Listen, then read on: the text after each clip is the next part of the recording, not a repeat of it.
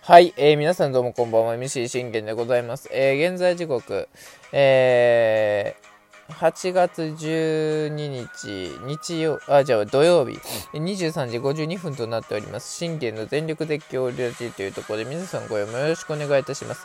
えー、この番組はオリファン歴11年目の私信玄がオリックス試合の振り返りから、えー、できる時に日山戦の振り返り、え、そして、え、大谷翔平の振り返り、えそしてメジャー日本含めて気になる GM 状況、もろもろなどを、え、12分間で僕の思いの丈を語っていくラジオ番組となっております。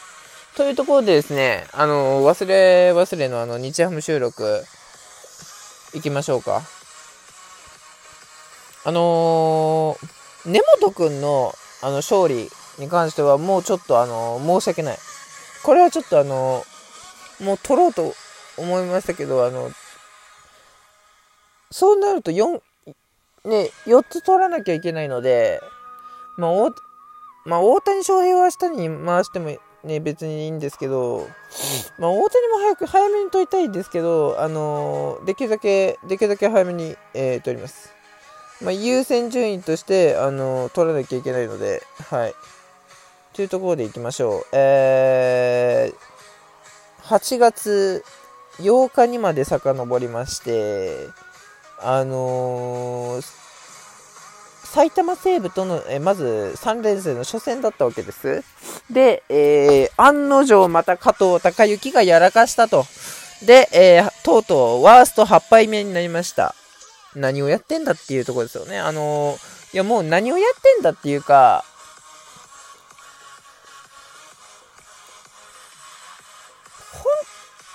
まあ、ふらふら、ふらふらするなと。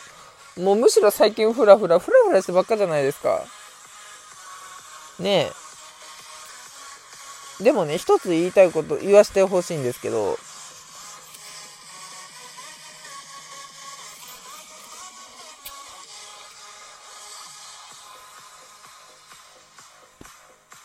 こんだけフラフラ、フラフラしてんのに、あの、折り線だけ、ビシって決め込んであの試合作んの本当やめてもらっていいですか？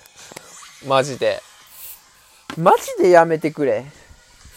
いや、折り線でできるんなら他の試合でもできるやろっていう話になってくるんで、まあ、僕はね、あの、今シーズンあの、折の選抜陣の中で一番誰がね、あまり良くないかというと宮城くんっていう話をしてると思うんです。で、まさにあの宮城くん、今シーズンの宮城くんってあの加藤隆之状態なんですよ。いい時はむちゃくちゃあのよくテンポよく行くのにもうダメな時はもうとことんもうあのポンポンポンポンあの崩れるっていう典型的なあのところがねあ似てんなって思いましたね。あの特にこの日ハム戦を見せていただいた時結果をね見せてもらった時にあこれ、宮城くんと似てるわと。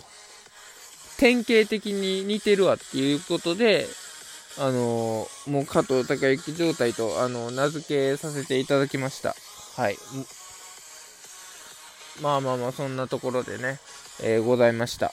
あの、まあ案の定また高橋コーナーに対してやらかした、に、あの負けたというところで、ただね、別に高橋光成も今回に限ってはね、完璧ではないんです。完璧ではないんですよ。なんで完璧ではないか。8回2失点。これが高投じゃなくて力投なんです。ってことは、高橋光成に対しても、あの、苦しいピッチングをさせることができたってことなんですよ。ってことは、要するに何が言いたいかっていうと、あのー、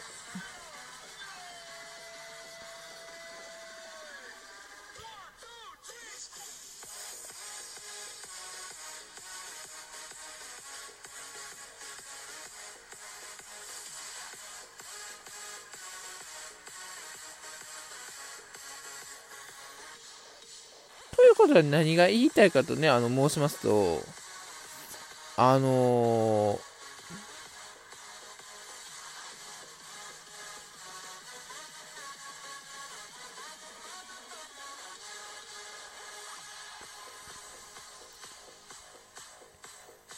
まあ、高橋光成に対して苦しいピッチングをさせる、しんどい投球をさせることができたわけです。よね？だって2戦連続あの完封してんだから、高橋コーナー。ねその前回のソフバン戦に対しても、はもうあのね、被安打にで完封しましたよね。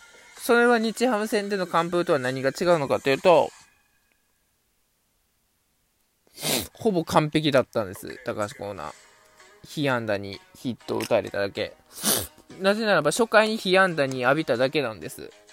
それ以降、全くあのランナーを許さなかったわけじゃないですか。ねしかも、死球もなかったんですよ。その時、高橋コーナー。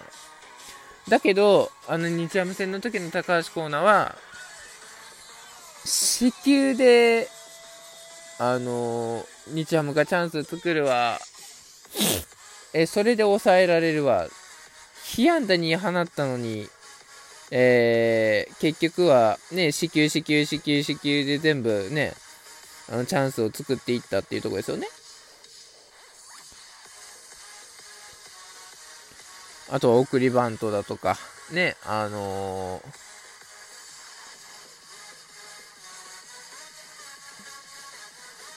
ー、そういうところになってくると僕は思うんです。で、一方の、じゃあ加藤隆之はどうなのか。はい。初回にいきなり3失点、ポーンですよ。じゃあこの3失点は何か。えー、いきなり昼間に対して内野安打、えー、源田ペイトン抑えてからの2アウトからの、えー、牧野、殿崎、中村武也、佐藤隆星、えー、こっから1、2、3、4、1、2、3、4連打食らいました。4連打食らって全部、あのー、3失点。もう何やってんだ案件ですよね、これ完全に。で、あの、どこ、いましたよね、あの、うちにも、ね、ワゲスっていう、あの、ツーアウトからね、あのー、死球出して自滅する、投球するね、男いますよね。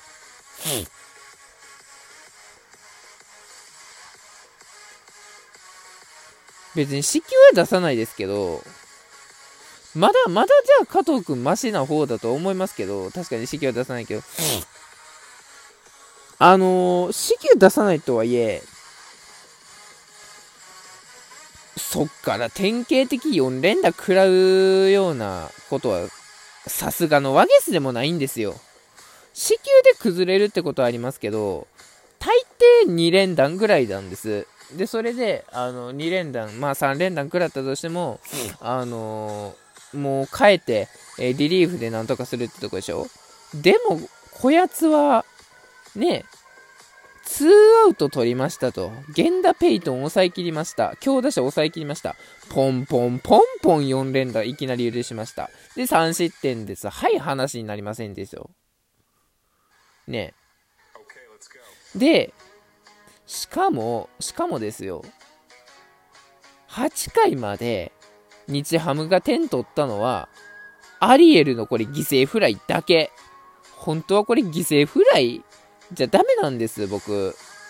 何度も言ってると思うんですけど、ワンアウト、まあ、奈良間君がね、アウトになったとします。で、松郷、清宮と続いてるわけでしょ？で、万波がこれ死球じゃなくて、これ万波で決めきらなきゃダメだって僕いつも言ってますよね。4番は決めるのが仕事だわけです。ってことは、僕、これ毎回言ってることなんですけど、俺たちにもね。チャンスで出たら、ね、一発で試合を決めなさいと。ずっと言ってます。まあこれは日ハム勢でも同じです。ね、松郷清宮出てんだから。万波で決めようよ。わざわざアリエル回さなくても、満な、満塁しなくてもいいやん。2人出てます。万波が一発ポンタイムリーでも何でもいいんですよ。一発ホームランじちはここで3点になるじゃないですか。これで同点になるわけですよ。ね？で、それもできない以上、あのー、まあ、2回3本きっちり取れたと思ったら、3回にまたこれ、源田ペイトンから、2アウトからの牧野にレフトスタンドへのホームラン許す。またツーアウトから崩れてるじゃないですか。で、4回もそうです。4回は、に至っては、ワンアウト、ね、昼間にヒット許してからのワンアウト。で、えー、そっからのまたペイトン、マキノンに連打食らいます。で、外崎に対して犠牲フライ。これで2アウトながらも失点。これで6点。まだこんなんじゃ終わりません。5回です。ね、4回には冒頭。冒頭で5点目。そして5回には先ほど言ったこのあのね、同じまたペイトン、マキノンに許してからの外崎。ね？そっから打線は全然じゃないですか。じゃあなんでなんですかってなったら加藤隆之が仕事全く果たしてないかっていうことですよね。あの試合を全く作れていないんですよ。で、これで、あの、6回、6回、あの、被安打9、えー、6失点、KO ですから、本当にもう。ね、KO 内容が多すぎ、本当に。そろそろ、あの、もう仮にも今、日ハムエースがいないわけじゃないですか。三代目エースがいないわけなの。だから、誰かがエースにならなきゃいけないわけですよ。ね、そんなところでこんなピッチングをしててはどうかっていうことをね、僕は言いたいというところで、えー、1枚目終わります。バイバイ。